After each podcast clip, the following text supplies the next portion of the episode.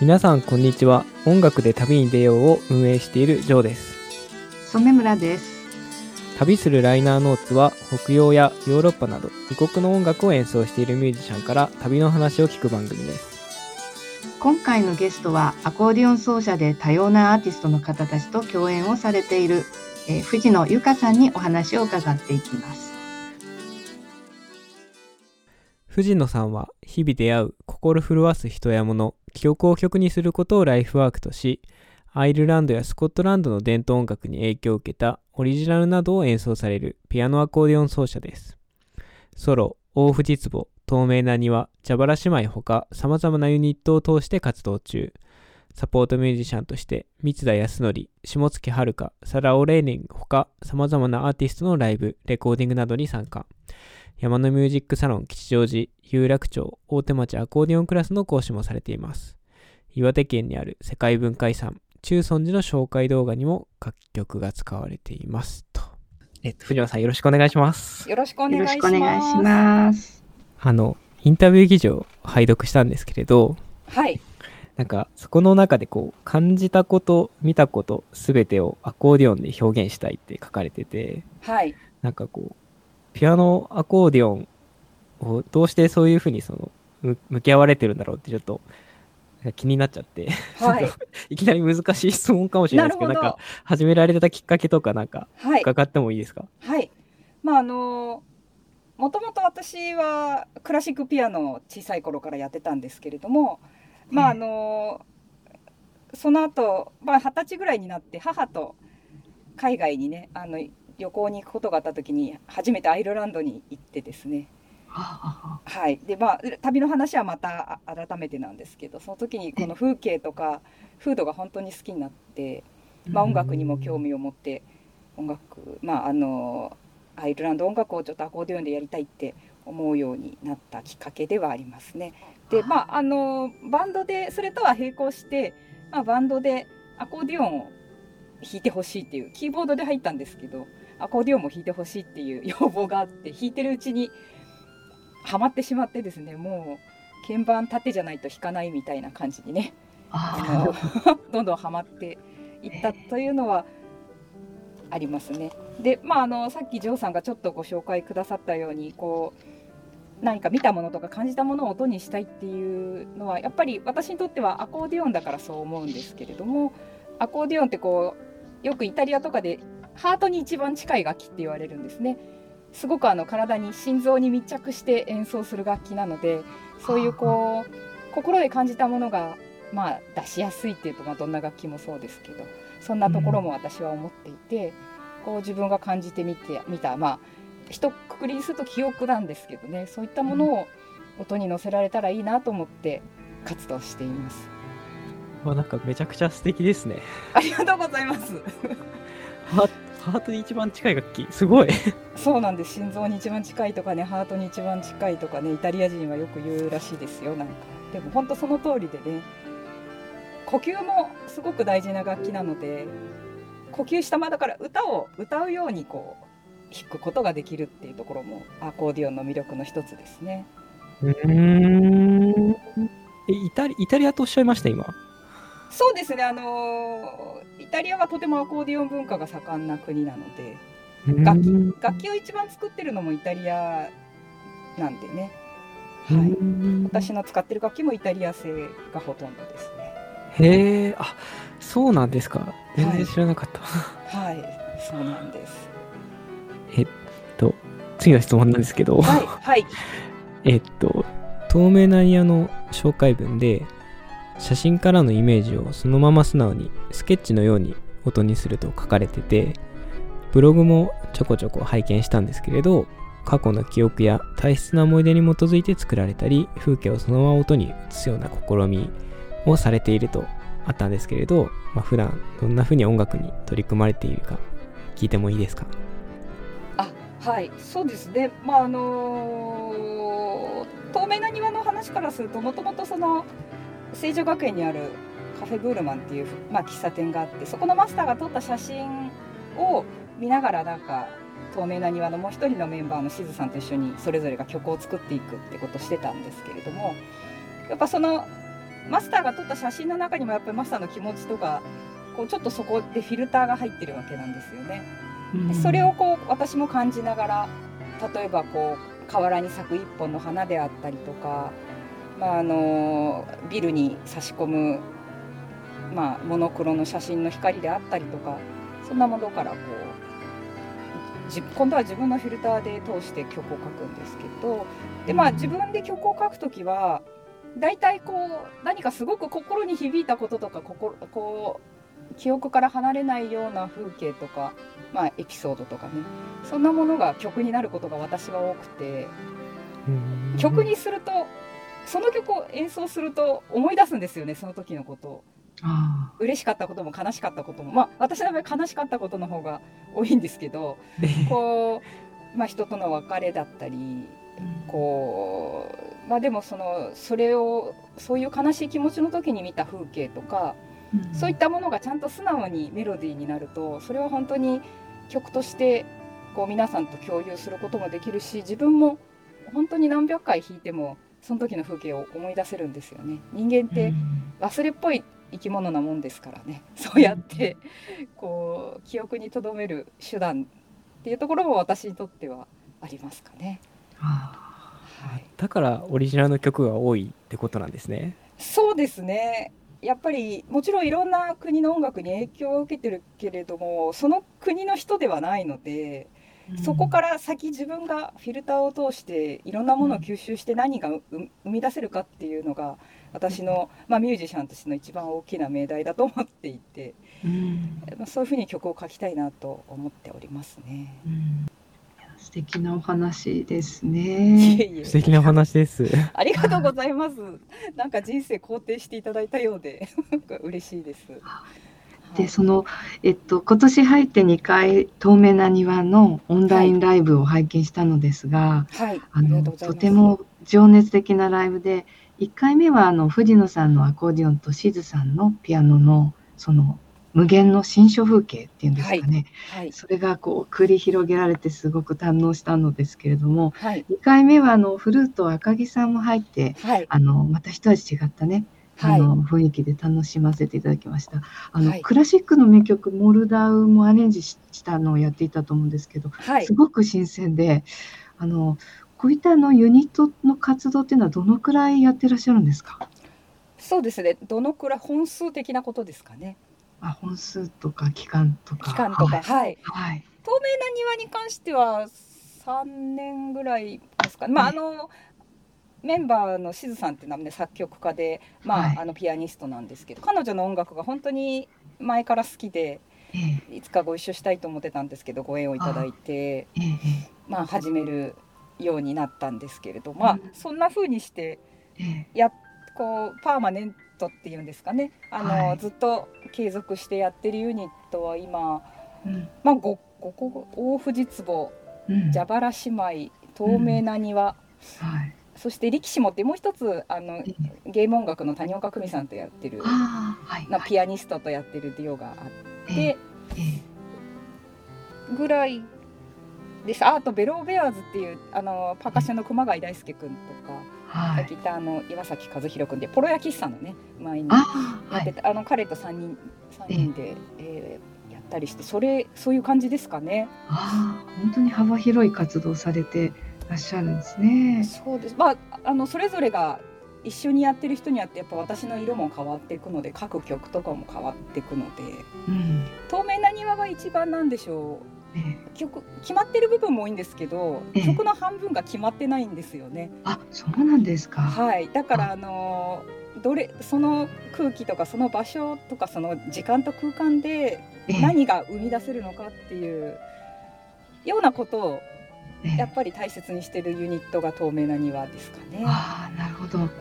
時間と空間なんか奥がすごく深いですね。まあまあ、そこで感じたことっていうことなんです、その日感じたこととかその日目に入ったものとか、うん、2人が何かこう意識が通じ合ったこととかが、うん、まあその曲の途中にこう入ってくるっていう、うん、だからそこは本当に自由に好きにやるっていう。お互いの音を聞きながらね、っていうような景色でやってます。そんなリアルタイムなそのやり取りができるもんなんですか音楽って。そうですねでき例えばアイルランド音楽ってねこう基本的にメロディーが決まっていてそれをユニゾンするところでのグルーヴ感みたいなことを楽しむ部分がある音楽ですけど、まあそうじゃないっていうともちろん決まってる部分はあるんだけどそこからなんでしょうね。ここから先は例えば行動は決まってるけど自由に動くとか行動も決まってないけど決まってない上で自由に動くとかもともと曲そのものが自由でしかないみたいな曲もまあ世の中には存在しますしね。でもそれはやっぱりその感受性とかそれを表現する力っていうのが問われるので私にとっても日々がチャレンジなんですけれども。本当そうですね、うん、何え何していいか分かんないってはなるなれないというか、うん、うん、そうですね。感じたものをお互いが形こう 2, 2人で1つのものにしていくっていう。うん、うん、まああの話がちょっとあのそれるわけじゃないんですけど、うん、あのカンテレの荒ひろ子さん、はい、前にお二人もお話しされたこの間、えー、6月に北海道で荒さんと共演した時にやっぱりそういうふうにインプロビゼーションで、えー、ゼロで何ゼロから何も決めないで、えー、夏の光揺れるっていうテーマで2人で演奏した動画を、まあ、YouTube にアップしてるんですけれども、はいまあ、いやありがとうございます。あれはね何も決めてないんです。おどっちからどっちから始めることしか決めてないんです。そしたら新さんが藤野さんから始めてって言うから、うん、私が始めて新さんがあえて載せてきてくださったんで、えー、私はそこからまた見える新さんと2人で見える北海道の夏の光を音にしていくみたいなそんな作業で。だから終わり終わる時もどうやって終わるのみたいな、うん、なんか何も決めてないんで本当にあそこで2人は本当にその場で考えてるとか、えー、まあああいうのがインプロビゼーションだったりとか、うん、うん、まあ、自由に演奏するっていう。でもそこでしかできない音楽なんですよね。なるほどね。あそうか2回弾けないんですね。そう2回弾けない。あまあでもねそうね2回弾けない。2回やると何でしょうこういうインタビューと同じで同じことやってもこう、うん、だんだんなんか新鮮味が薄れてくるんですよね。うん、1回やる時のその集中ぶりだったりとか、うん、うん、そそういうものがすごく何かあの演奏もそうなんですけどこうよ、予期せぬ効果が生まれるというかね、うん、うん、すごく私あの動画はなんだろう2人の気持ちが一つになっていい風景が描けたななんて 自画自賛ですけど思ったりしてますけれどもね。なるほど。うん。まあ、そんな音楽の作り方をする時もあります。うん。あそういったその作るということもやっていらしてなおかつ教えてもいらっしゃるっていうことで、はい、あの音楽教室でそのピアノアコーディオンを教えていらっしゃるっていうことであの生徒さん卒業生含めて何人ぐらいいらっしゃるんですか？そうですね。案外みんな卒業しないで10年ぐらいいるんで。みんなみんなありがとうって感じですけど、まあ、今50人ぐらいいらしてですね、えー、まあ、もちろんプロとして活動してる人もいるし、えー、うん大体そうですね。そんな感じで常に来てくださってるんですけれども、まああのー、さっきご紹介いただいたように私アイランドやスコットランドの音楽が大好きなのでやっぱりそういったこうマニアックな研究というか、まあ、あの追求もしているのでそういうことをちょっと習いたい。その鍵盤アコーディオンで弾くアイリッシュとか、うん、アイルランドって、まあ、ボタンアコーディオンでね、はい、弾くのが主流ですけど鍵盤アコーディオン奏者もいるじゃないですか。えー、そういう時に、えーどういうふうにどんなタッチでどう弾くかみたいなことを、やっぱり私も心がけて演奏してるんですけど、まあ、そういうことを一緒に勉強したいっていう生徒さんは結構私のとこに来てくれるので一緒に、うん、そういったことを勉強したりとかもちろんでもフランスの音楽とかパリのねカフェミュージックみたいなものがまあ好きって人も多いのでそういうのも私もパリに行ってそれもちょっと勉強したりしてるので、ああなるほど。まあそういったことを習いに来る人もいらっしゃいます。あそうですか。まあ演歌も教えますけど。あそうなんですね。いろいろですね。好きなミュージシャンや影響を受けたミュージシャンの方とかいらっしゃいますか？直接会っ本当に大好きで直接会ったといえばあいあのイギリスイングランドのピアノアコーディオン奏者のカレン・ツイートさんですね。カレン・ツイートさんはね本当に、私がアイリッシュ始めた頃から大好きで、はい、あのであのアイルランドの音楽をピアノアコーディオンで演奏したいと思った時にやっぱり一回カレンさんとレッスン、うん、カレンさんのレッスン受けてみたいと思って、うん、連絡したら連絡取れちゃいましてですね。まあ最近便利な世の中でそれでいつでしたか？もう数年前になるんですけれどもカレンさんが。まあ、あのその時アイルランド住んでらしたんですけどね。ロンドンで1週間ぐらいいるからその時にレッスン来たらっておっしゃってくださって、あの3日間か4日間かカレンさんと一緒に行動してレッスンを受けたことがありましてですね、うん、やっぱりあのあの歯切れの良さとリズム感と軽やかさと、もう本当に大好きで。でそういったそのカレンさんの曲もたくさん練習しているのでそういったことの奏法ですとか、うん、まあ、どんな風に弾くかから最後はもうそのアコーディオンを教える講師、うん、教師としての考え方とか、うん、本当に友達のように共感したり、共感し合ったりできて、一緒にご飯食べたりアコーディオン屋さん行ったり、本当に一生の心に記憶に残る本当に素晴らしい思い出になりましたね。あそうですはい、そろそろ旅のお話を伺いたいんですけれど、えー、っと、今まで、えー、ヨーロッパですか？海外旅行ってどこに行かれたことありますか？そうですね、えー、っと、まあ、フランスのパリとかブルターニュ、それから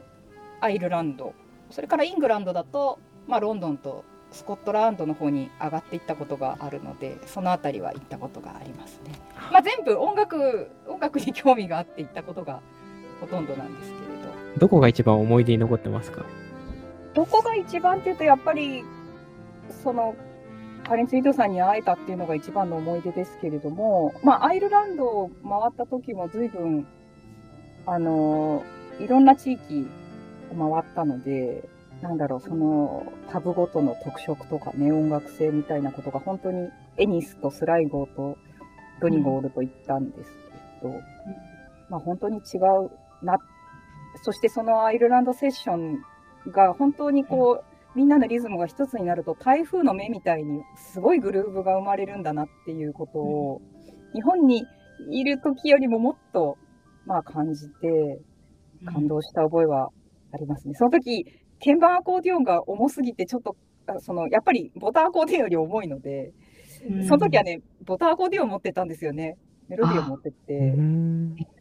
まあ、あのー、で、やっぱりそんなに鍵盤よりは弾けないんですけれどもね、知ってる曲はそれで参加させてもらったりしてね。うん。うん、その中の一員として演奏するっていうことの、なんでしょう、凄さみたいな、うん、あのグルーヴ感っていうのはね、本当に衝撃を受けましたね。冒頭でなんかアイルランドでその風景を見てってお話が確かあったと思うんですけど、これそれ、このいろいろパブを巡った時の旅と同じ旅ですか？あ、それよりちょっと前ですね。あ、前なもうあ、そのパブをいろんなところに行ったのは、もうアイルランド音楽を、こう、それこそ日本のアイリッシュパブでちょっと演奏し始めた頃ですかね、行ったのは。初めて行ったのは、その、二十歳ぐらいの学生の頃に母が、まあ、母は教育関係の仕事してるんですけど、その関係でちょっとヨーロッパの教育施設を回るみたいな旅に参加することにあって、それにちょっとついていったことがあって、その時にアイルランドも立ち寄ったんですよね。それでそのアイルランドの本当晴れた日ほとんどなかったですけれど、でもその空気の気持ちよさとか、もちろん音楽も流れてくるし、私の年齢だとやっぱり円安世代なので、あはい、空港に円屋の写真がドーンみたいな時でね、うん。えー、まああのネクターの宣伝に使われてたことですかね、オリノコフローがね。ちょっと古いっていう。まあそんなこともあって、だんだんアイルランド音楽、まあ円屋は違うけど、まあそういったアイルランドの雰囲気が日本にもちょっとずつ伝わってきたぐらい、みたいな時だったんで、よりこう、そのいろんなアイルランドの音楽聴いたり、その土壌に触れた時に、ああ、いいな、すごくいいなって思ったんですよね。うん、で、まあ、その頃日本ではゲーム音楽とか様々なことを壊して、そのいろんなアイルランドの音楽も入ってきたとこだったんで、うん、なんか今のような便利な世の中ではないけど、そこでいろいろハマって、知っていくようになったっていう感じですかね。うん。えんや僕も聞いてましたよ、子供の頃。聞いてました。子供ですか？そうですよね。そう。まあ、あのー、そうねお、お姉さんはクラナダだけど、本当に、でも、円屋のあの空気感みたいな、やっぱりアイルランドだから生まれるんだろうなっていうね、感じがして、すごく好きでしたね。そのアイルランド、その、いた行かれた時って何日くらい行ってたんですか？一週間、10日弱ぐらいですかね。その時スコットランドにも行ったんで、へえ。で、スコットランドも、まあ、そうですね、いろんなコンペティション見たりとか。あ、コンペティション見たんですか？アイルランドでも見ました、コンペティションは。エニスでちょうどあの、ミュージックフェスティバルしてたので。ああ、え、あの8月ですか？フフレフラフレア、フラ、フレア、ちょっと読めない。はいはい。あれに、あれに合わせて行ったので、で、あの時にそこでワークショップっていうか、もう。はいはいはい、あの、ボタンアコーディオンの。それも楽しい思い出でしたね。生徒が2人しかいなくて。え？あ、そっか、ピアノアコーディオンだからか。あ、いえいえ、ボタンアコーディオンで受けたんですけど、え？なんか、その、イニスのどっかの学校でやったんですけど、本当一人は私みたいに英語よくわかんないみたいな、なんかヘラヘラした日本人だし、もう一人はね、アコーディオンマニアのおじさんだったんですよ。アコーディオンを販売したりしてる。で、先生がなんかすごい若い男の人だったんだけど、見るからにがっかりしてて、え、二人みたいな。で、なんかね、途中までやって、もう大体分かったからいいでしょみたいになって、あんまり最後までなんかやんなくて、先生いなくなっちゃって、あらら。うん、で、先生楽譜だけ置いてってくれたんだけど、本当に何十枚もコピーしてあって、あめっちゃ期待してたんだろうなと思って。うわまあ、でもいろいろ教えてはくれたし楽しかったんですけど、うん、うん、なんか見るからにがっかりしてましたね。なんかでも楽しかったですけど、で、結局そのアコーディオン販売してるおじさんと仲良くなって、そのおじさんの車で、なんかボタンアコーディオン作ってる工房を連れてってくれて、へえ。うん。なんかドライブ楽しんだり、今の時代大丈夫なのって感じのことしてましたけど。それも楽しい思い出ですね。ちょっと話がそれました。それって2016年頃ですか、もしかして？いや、全然もっと前ですね。あ、もっと前。もっと前ですね。何年か忘れちゃったけど、2010年より前じゃないですかね。あ、そっか。なんか、エニスで多分2016、17年くらいに確かフラがあって、はい。その前、1個前ってことですよね。そう、結構前だと思いますね。はい。へえ。そうです。まあ、スコットランドもすごいでも、なんでしょう、コンサートとかコンペティションとかいろんなの見ても、スコットランドの方がなんかその時結構、新しいことどんどんやる空気があって、うん、アイルランドはやっぱり、こう、なんだろう、定型じゃないけど、こうあるべきみたいなスタイルが、うん、まあ、リバーダンスとかもいろんなものもあって、うん、結構保守的とまでは言わないけど、うん、かこうアレンジとかも固まってるなっていう感じのものが多かったんですけど、スコットランドはその時結構もう、素材はスコットランド音楽だけど、俺たちの音楽やるぜみたいなところがあって、うん、で、私はセッション A9 っていうグループがすごい好きなんですけど、スコットランドの。セッション ?A9 っていうね、あのー、あのー、フィドルの、あの、フィドラーズビビトとかにも参加してる、うん、フィドラーが参加してる、あとあの、カパケリの、はい、あの、フィドラーとかも参加してるバンドなんですけど、フィドルが3人ぐらいいるバンドで、うん、でそのコンサート聴きにスコットランドに行ったっていうのもあるんですけど、うん、あのネスコの方まで行ったんですけど、インバー・モリストンっていう。インバー・モリスコンインバー・モリストン。インバー・モリストン。それスコットランドのどこら辺ですか、結構上ですね。インバネスよりもっと来たって感じ。で、そこの体育館みたいなところで演奏するコンサートがあるっていうんで、まあそこに行って、コンサートを聴いて、まあその時のそのアレンジの自由さとか、うん、まあ私はその時アイルランド音楽よりスコットランドの自由さとかにすごく感動して、うん、うん、それはなんか今の音楽活動にもすごく影響をなんか与えられたなというふうには思いますね。うん、フランスの思い出話とかはありますか？フランスもたくさんありますけれども、まあ、レッスン以外にも、まあ、私、ジャパラ姉妹っていうユニットやってるんですけど、その時、行ったと、初めて、初めて行った時かな。そう、あの、蛇腹六姉妹っていうので、ユニットを組んでですね。六姉妹だったんですね。もともとは蛇腹姉妹っていう2人なんですけど、はい、まあそもそもなんでそんな話になったかというと、私がやっぱりそのアコーディオン奏者として活動を日本でしていくとか、教えていくときに、やっぱりフランスの音楽ってミュゼットとかって切っても切り離せないんですよね。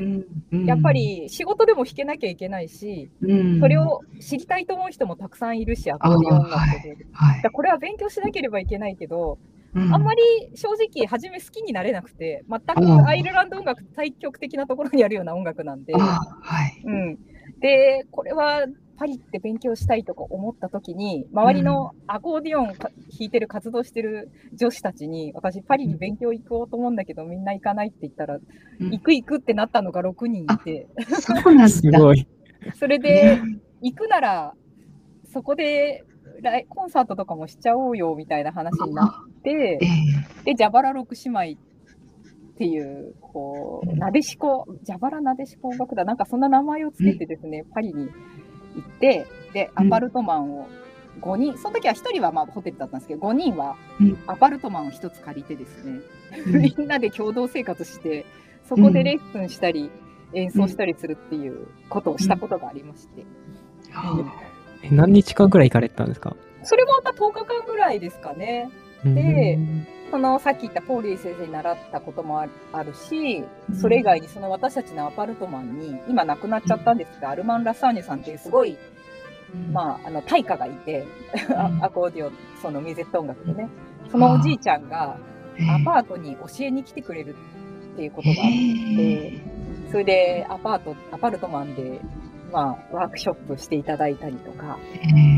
で、まあ、その時に、あま、なんか、空いた時間を使ってブルターニュ行ってみたりとか。ああ。やっぱね、ブルターニュケルトでね、あの、ケルト音楽の一端があるじゃないですか。はい。で、それを日本でもね、そう、日本で来日してたブルターニュのアコーディオン奏者の人にも知り合いがいて、フィリップ・オリビエさんって言うんですけど、まあ、はい、その人がそういろいろナビゲートしてくださって、うん、えー、そう、ブルターニュにも行ったりとかね、しました。はあ、まあ、パリには、ねええ、あすみません、音楽の日っていう日があって、えっ、ー、と、なんだっけな。シテドラミュージックって、なんかあの、音楽の日っていうのが、その日はなんか誰が自由に音楽してもいい日っていうのがあるんですよ、6月に。で、その日に、その日に、ジャバラ6姉妹で、うん、それこそ、カフェドパリっていう、大江戸温泉みたいな名前ですけど、カフェドパリっていう、すごい古い、古めかしいステージがついてるええ、まあ、カフェでライブをさせてもらったりしましたね。えああ、そうですか。はい、えすごいですね。その海外でそのライブってどういう、なんていうんでしょう、流れでやるんですか、その。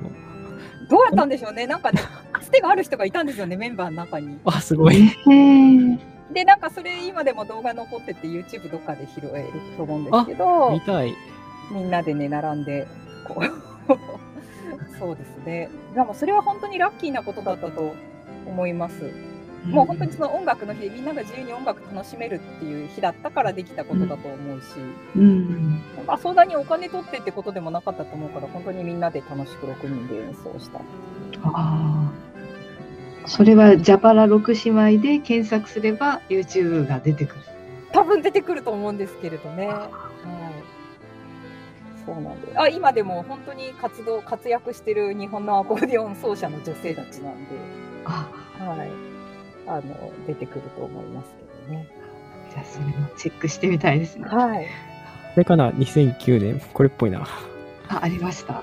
ありましたか？多分。あの音楽の日2009って書いてあります。あじゃあ多分それですね。音楽の日2009。情報収集能力。パリは何回くらい行かれてるんですか、はい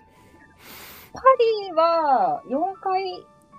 4回か5回ぐらい行ってると思うんですけど。たくさん行かれてますね。そうですね。まあ、初めに行った時、やっぱりそのアイルランド行った時に母とね、パリも行ったんで。あ、うん、ええー、本当にいろんなとこ回って、その後はそれで自分で勉強しに何回か、それこそ毎回1週間から10日ぐらいアパート借りて、アパート借りて、えー、まあ先生のレッスン受けながら、っていうことをやりましたね。めちゃくちゃいいっすね。そうですね。でもね、そう、そうでもしないと本当にフランスの音楽が好きに、好きになれないって言うとあれなんですけど。あ、そっかそっか。好きになる、なんていうか。そうね、本当にその国で音楽を聴いて、うん、あ、これがそうなんだって分かった時にすごく理解がいって、それから本当に大好きにななりましたね、うん、うん、もちろん自分でも演奏したりしますし、うん、やっぱりもう全部を直されました。私は本当にもともと日本の中島先生っていうおじいちゃん、本当日本の草分け的なのぞ自慢で演奏してた、あの、おお年の先生に習ってて、その先生にも本当にいろんなことを教えていただいたんだけれども、なんだろう、タッチとか本当にアコーディオンに向かってどう、向かってどういう奏法でとか、まあ、ポジションというか、こう、どういう姿勢でやるとか、そういうことまでっていうのは教えるようなスタイルの先生じゃなかったんで、うんで、さらにそこからそのフランスやアイルランドのその民族音楽って言って、まあ、さっきもちょっと言いました、タッチっていうか鍵盤にこう、手の当て方っていうかね、が全く違うので、そういうところを本当に先生に一から直されてですね、うん、あなたピアノやってたでしょって言われて、初め演奏した時。やっぱりピアノを弾いてると、鍵盤どうしても打鍵楽器なんで強く押しちゃうんですよね。うん、だけどそうすると全部が力んでしまって、うん、あのアコーディオン独特の軽やかな音が出ない。うん、なんだけどどうしてもピアノ出身の人って鍵盤を強くたとおっしゃるんですけど結局アコーディオンってエレクトーンとかピアニカと同じで、うん、あれ空気穴を開けて、まあ開けてるだけじゃないですか。空気穴を開けて音を流してるだけなので、うん、ピアノのように強く叩く必要ないんですよね。うん、でもそんな当たり前のことすら私はちゃんと意識ができてなかったなっていうところが。で、アイルランド音楽でもあれだけの速いパッセージを早く弾くためには、やっぱり手に力みがあってはいけないし、ちゃんと鍵盤の空気穴を開けることと、ちゃんとこう、うん、力が抜けてることがすごい大事で、うん、そういったこと、だから後々そうやってカレンさんに習う時とかいろんなことに行く前にそういうふうにパリでそういうことが勉強できたのはすごいね、大事なことだったし、今も生徒さんにはそれが伝わるように教える、教えるようにしてますけどね。ああ、なるほど。うん、いや、なんかそんな話、ここで教えてもらっちゃっていいのかみたいな。そうですね。本当ありがたいお話ですよ。まあ、あのー、派生ついでに言うと、そのアイルランド音楽を演奏するときも、まあ、あの、添村さん演奏されるかわかりますけど、ボタンアコーディオン。で、に向いてる音楽なんですよね。こう、ボタンをこう、まあ、押し引きで音が違うものと同じものとありますけど、うん、まあ、ダイアトニックで違う、違うものを押し引きと蛇腹で音を出すことによって、やっぱりリズム感とかダンスのこう、うん鋭さが出るんで、うんうんやっぱでもそれを鍵盤で演奏する人たちでも確実にアイルランドにはたくさんいて、でもそういう人たちの奏法を見るとやっぱりボタンっぽい鋭さとか、やっぱり鍵盤で弾くなりにも鍵盤だからといってべったり弾くわけじゃないんですよね。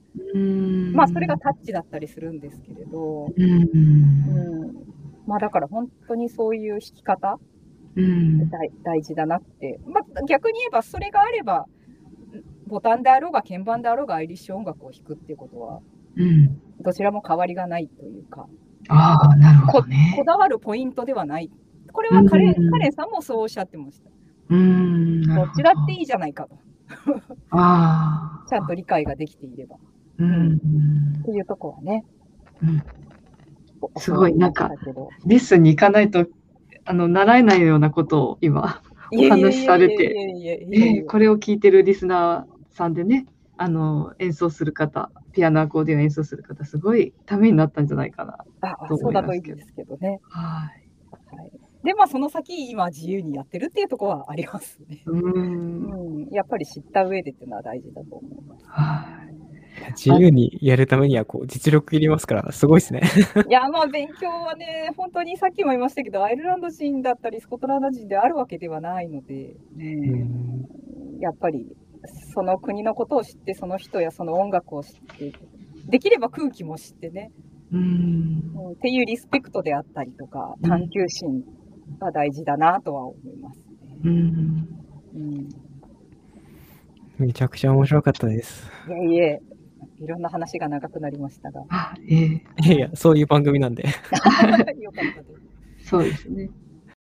なんかブログをちょっと拝読してて気になったちょっとテーマがあったんですけど、はい。なんか2016年5月頃になんか船で旅されてたみたいな。あ、船ね。はい。船。なんか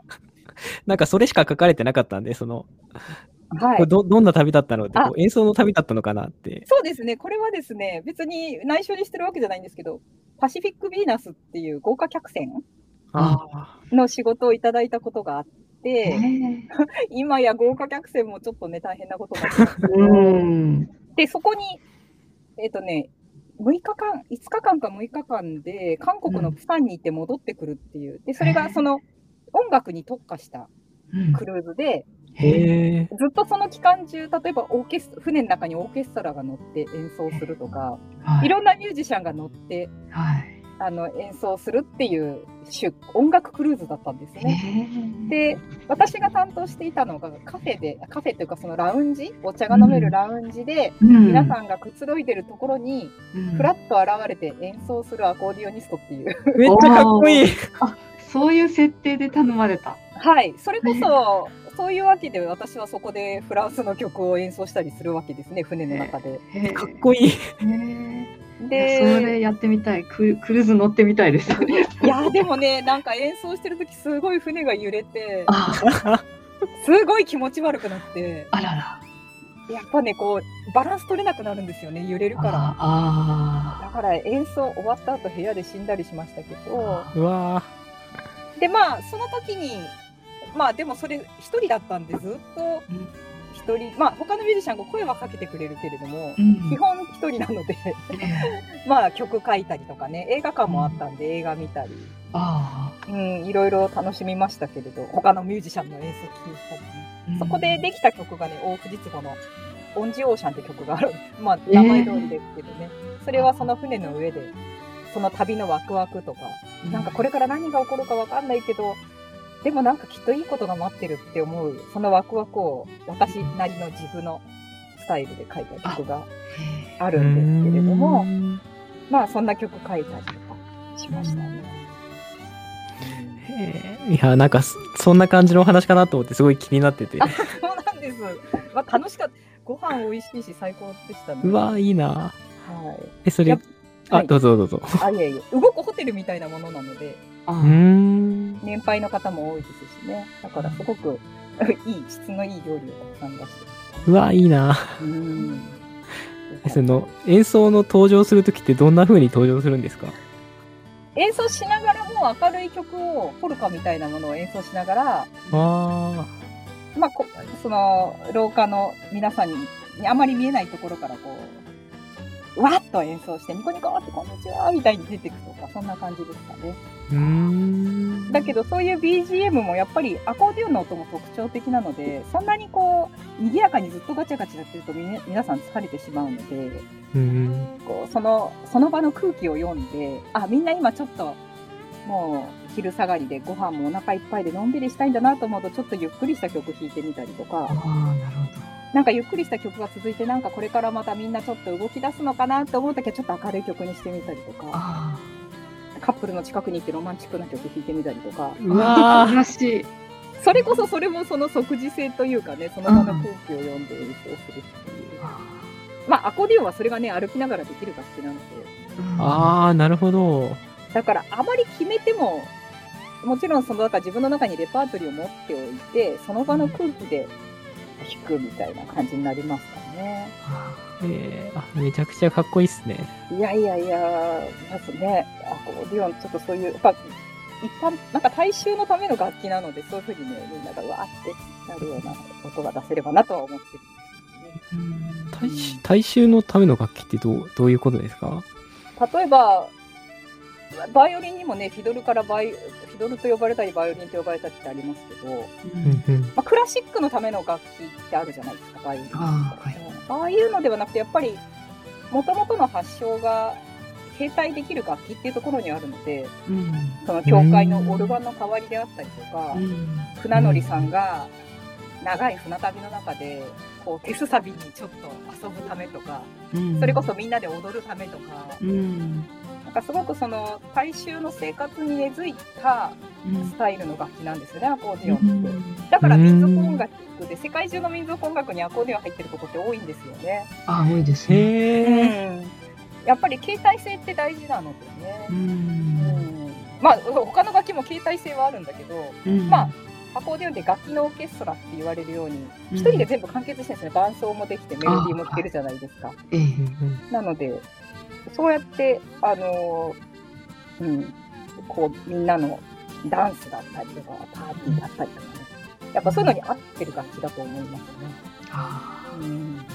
うんありがとうございます。勉強になるな。いえいえ。もちろんクラシックアコーディオンっていうジャンルもあるのでね、あの一概にもあれなんですけど、私の中でのアコーディオンっていうのはそういった、日本でもそうですしね、みんなで歌声だったりね、うん、みんなで歌う、伴奏したりとか、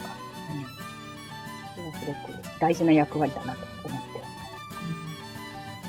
ありがとうございます。はい。なんか、あの、半年に1回くらい、あれで、なんか、音や金時って読むんですかあれ。読み方わからなかった。はいはい、あそこでなんかライブされてるじゃないですか。はい。なんか、そういうのをこう見たり、音楽聴いたりしながら、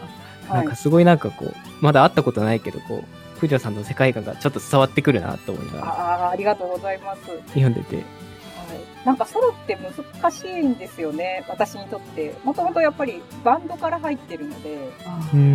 で、バンドで入った時は、まあ、添浦さんとかすぐわかるんですけど、右手しか使わないんで、左手、左手の伴奏ボタンを使わなかったんですよね。うん、まあ、普通、私の使ってる鍵盤アコーディオンには120個のボタンがついてるんですけど、左手にね。うん。で、それを駆使して、右で、右の鍵盤でまあメロディー弾いて、左のボタン120個で伴奏するっていう。だけどそれがバンド始めた頃は全くできなくて、うん、でそれを習いたいと思って日本でアコーディオンの先生について、うん、まあ、そこから私のアコーディオンの旅が始まったんですけど、ね、でソロができるようになるまでやっぱり本当に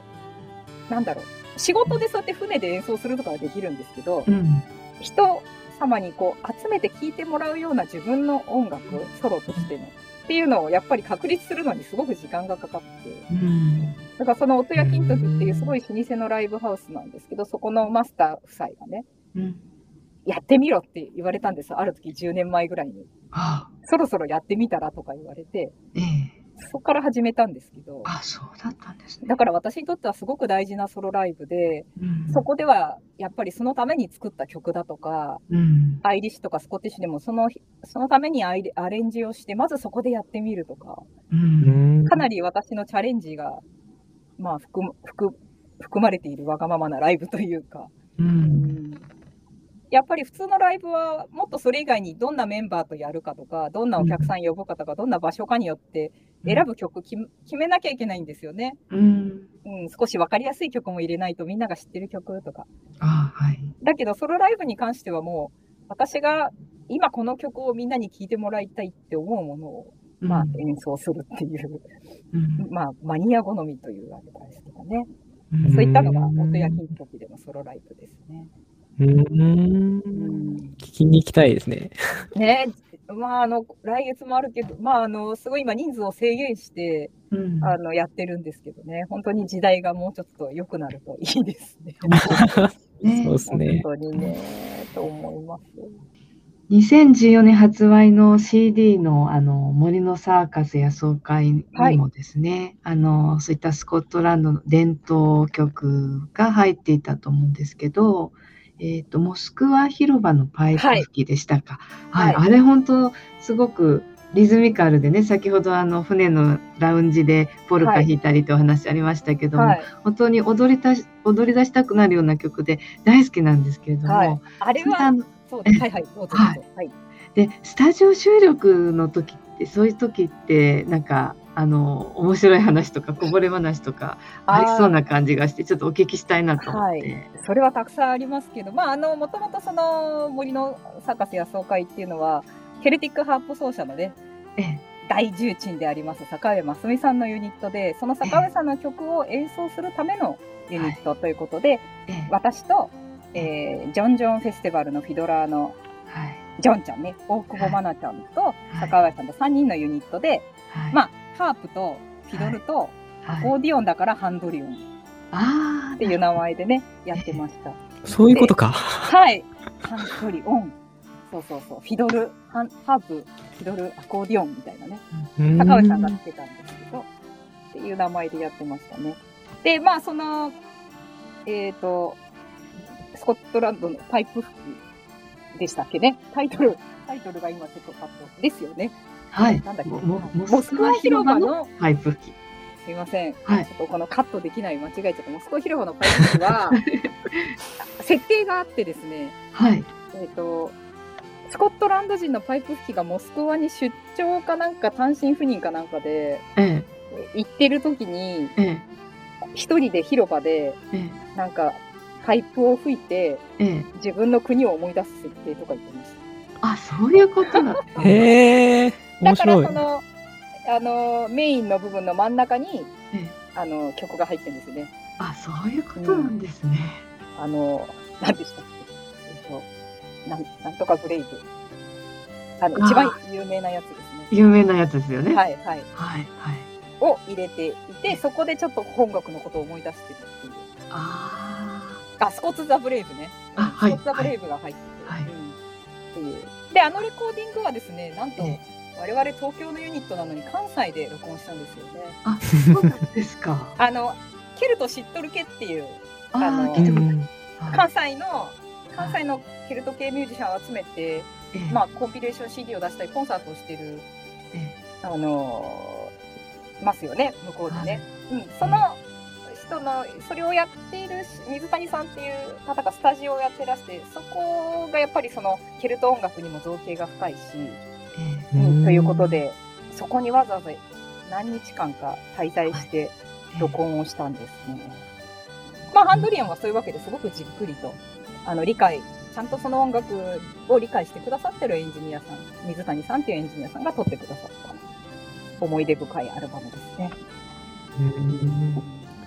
この森の参加者総会、その、さっきモスクラ、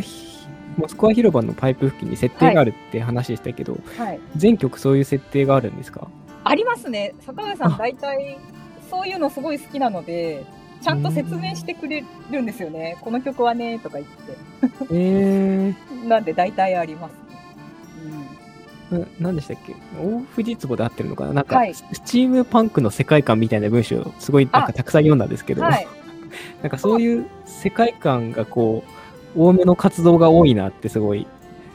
そうですね。ましたまああのー、世界観が大事な音楽が好きっていうのもありますけど、うん、まあ大藤壺のスチームパンクはちょっと企画ものだったりするけど、まあ、そういうコンセプトがあるとその世界ってどんな世界なんだろう、まあ、透明な庭もそうなんですけど、そそこで想像することで音楽が生まれてくるっていうか私逆にあんまりメロディーから生まれるよりはねそういうふうにイメージがあった方が例えば言葉一言でもあこの言葉なんて素敵なんだろうと思うとそこから音楽が生まれたりするので結構世界観大事なんですでなんかあのその坂上さんに関してもなんかあこういうこの曲はねこういうふうにできたんだって言われるとやっぱり演奏するときにそれが如実に出るので、音にね。あ、じゃあこういう風に、じゃあちょっとそのモスクワに出張で来ちゃって寂しいスコットランド人の気持ちを表現してみようとかそういう風になるわけですね。演奏でも。で、こうスコッツ・ザ・ブレイブの下りになったら、あ、ここはやっぱり喜びに溢れた感じで演奏しないとなとか、うん。うん、そういう風になっていくので、やっぱ世界観大事なんですよね。あの、岩手県にある中尊寺にその、はいあの、藤野さんの曲と、確か大藤壺でしたよね。はい。それぞれが使われてましたけど、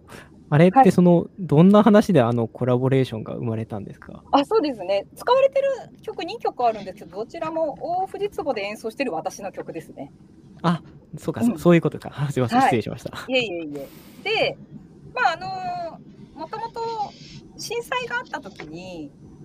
ぐらいに平泉はの平泉の地域が、まあ、ユネスコ世界遺産に指定されたんですけどその時に、まあ、あのそのそれを支援したいっていう人が青森出身の方がいらしてでそれを大藤壺でも一緒になんかそのコンサートをしたりすることで手伝ってくれないかって言われたのがもう8年ぐらい前、まあ、震災の時なんで、2011年だか。ら。そうか。2011年の翌年ぐらいから行き始めてるんですけど、うん、それで毎年、平泉に行って奉納演奏したりするようになりまして、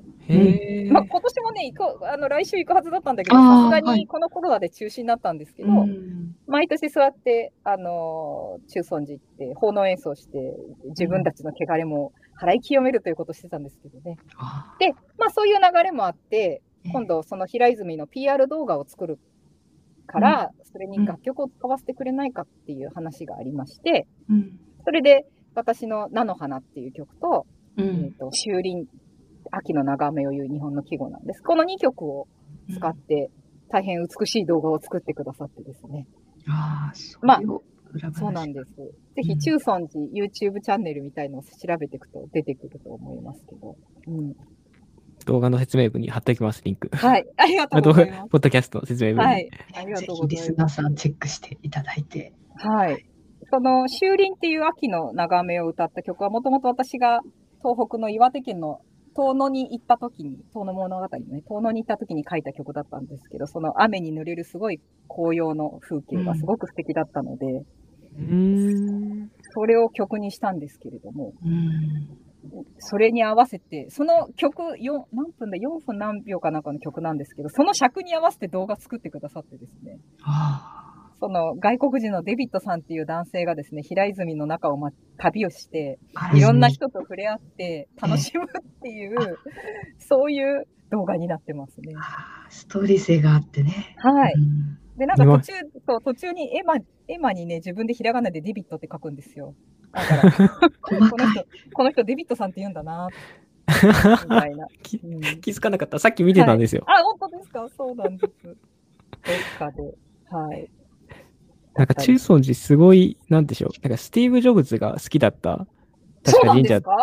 確か、なえ、なんか、スティーブ・ジョブズってなんか、日本の神社とか、あ神社じゃない、寺かとか好きで。そうですね。晩年とか本当に影響を受けてたってね。あ、そうそうそう。で、京都とかにもすごい通ってて、はい、たくさん行ったんですけど、中尊寺だけ行きたかったけど行けなかったみたいな。ああ、そうなんですね。まあ、本当に。はい。あ、いや、最近読んですごい気になってて。はい。中尊寺、どんなとこでした？中尊寺はね、まあ、あの本当にあの東北の中では非常に特徴的な、すごい、なんでしょう、文化を平安時代の、その奥州藤原氏っていうね、うん、あの一族がいて、すごいこう高い文化レベルの、あの寺院だとか、こう建造物を建てて、一大こう、ユートピアとまでは言いませんけど、築いた場所なんですよね。で、中尊寺で有名なのは、金色堂って言って、金が貼り付けてる。あれか、はいはいはいはい、はい、で、そこでその欧州藤原氏は、その平安時代って本当にこう、世の中もこれからどんどんこう乱れていくような時代に、まあ、すごく世の中の平和を願って、うん、そういった、あの、建立したり、金を作ったりとかした、まあ、一族なんですよね。だからすごく考え方的にも現代に通じるところもあって、ですごくいろんな遺跡が残っててほとんど今残ってないんですけど、まあ、いくつかのお寺と庭園と古い文化が残って、うん、まあ、そんな場所ですね。めちゃくちゃ詳しいですね。あやっぱりその場所のこと知らないで曲もね書いたりとか演奏できないので。ああ。もともと私自自社仏閣も好きなのであ、そうなんですね。はい。結構歩き回って民族芸能を見たりとかね、結構してましたんで。平泉だから平泉はそういう点では前からしてたんですけど、やっぱり歩いてみると、そう、文化がすごく根付いた場所だったんだ。今ね、今にしてみるとすごく東北のちょっと奥の方ってイメージありますけれども、すごい、うん、特色のある地域ですね。へあの、源義経が逃げたのをかくまったことでも有名だし、松尾芭蕉のな夏草やつわものどもが夢の後っていう句は、あの、あはい、あそこの辺りでできましたしね。あ、そうなんだ。そうなんです。古戦場を見て、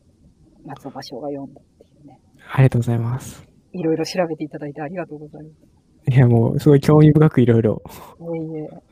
なんか、書いとくもんですね、ブログとかね、ツイッターとかね。そう、そうですよ。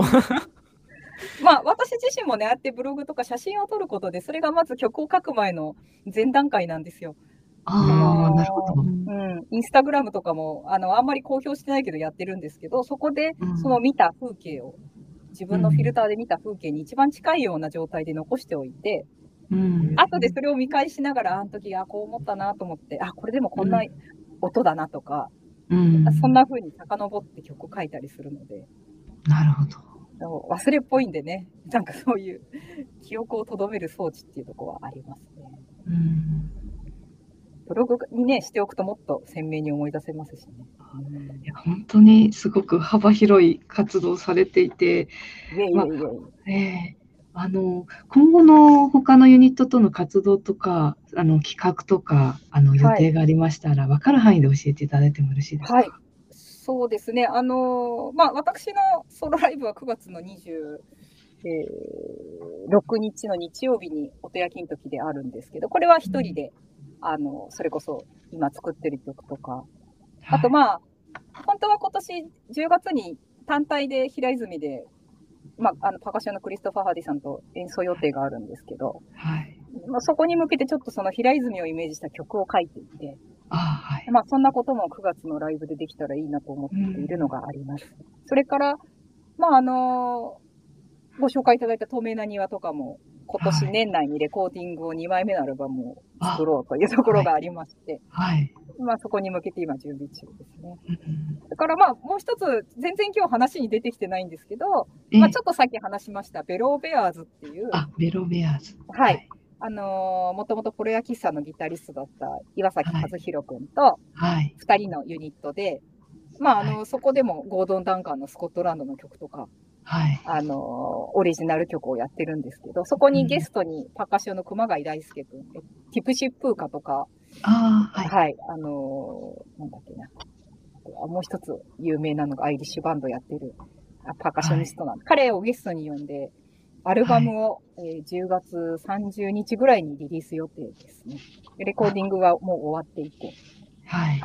まあ、最高に明るくて楽しい。今、今までの私の芸風の中で一番明るいアルバムと言えるのではないかっていう、ね、あ、そうなんですか、はい。じゃあ、明るい藤野さんを聞きたかったらぜひっていう。はい、結構ロック色の濃い、うん、迫力のあるサウンドに、ね、はい。ゴードン・ダンカンの曲もすごくスコットランドのパイプ弾きのなんですけど、はい、の曲も収録予定で今準備をしております。はい、なので、いろいろ私の SNS とか ホームページをチェックしていただけたら嬉しいです。はい。はい、ありがとうございます。何か話し忘れたこととかありますか？これはそうね、ちょっと行ってみたかったんですけど、アイルランドでその、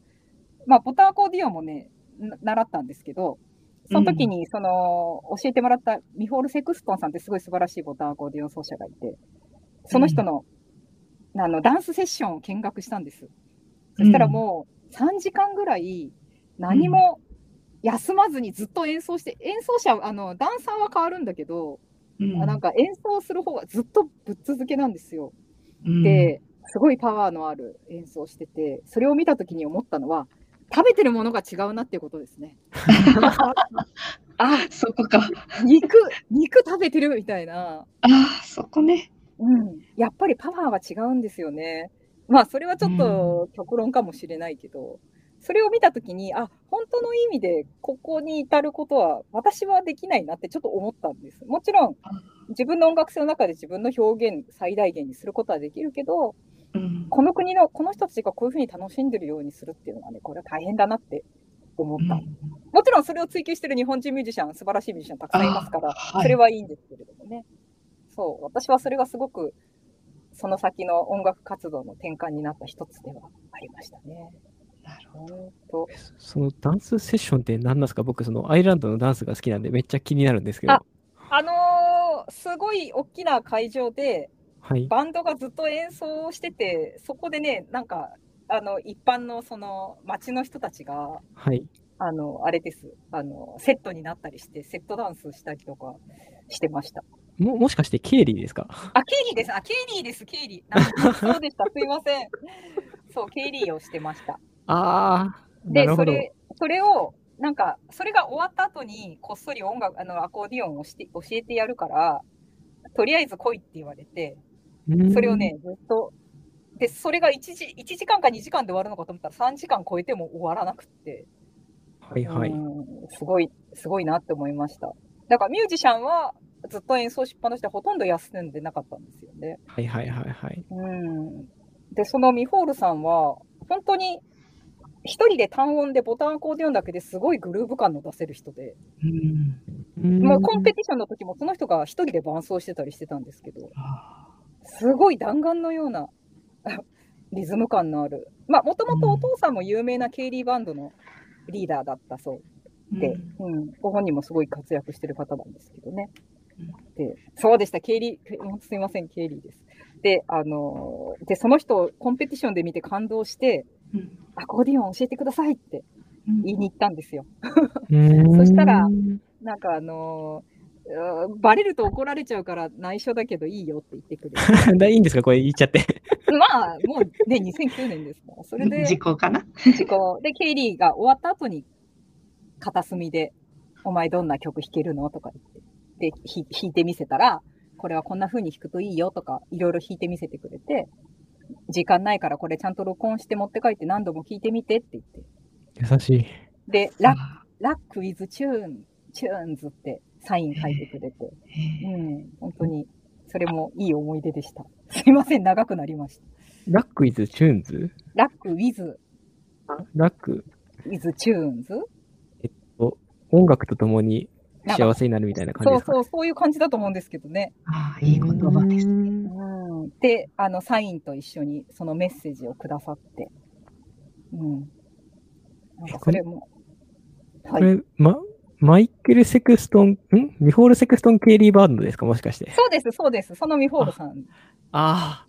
おお、ちょっと感動ですね。すごい。いや、もうね、ピカイチにその人がコンペティションですごかったんです。あ、その人がコンペティションなわけじゃないですね。伴奏してたんですけど。ああ、なるほど。もう、それこそサマー、なんか、そのもうワークショップとかどうでもよくて、ミホールさんすごいってなって、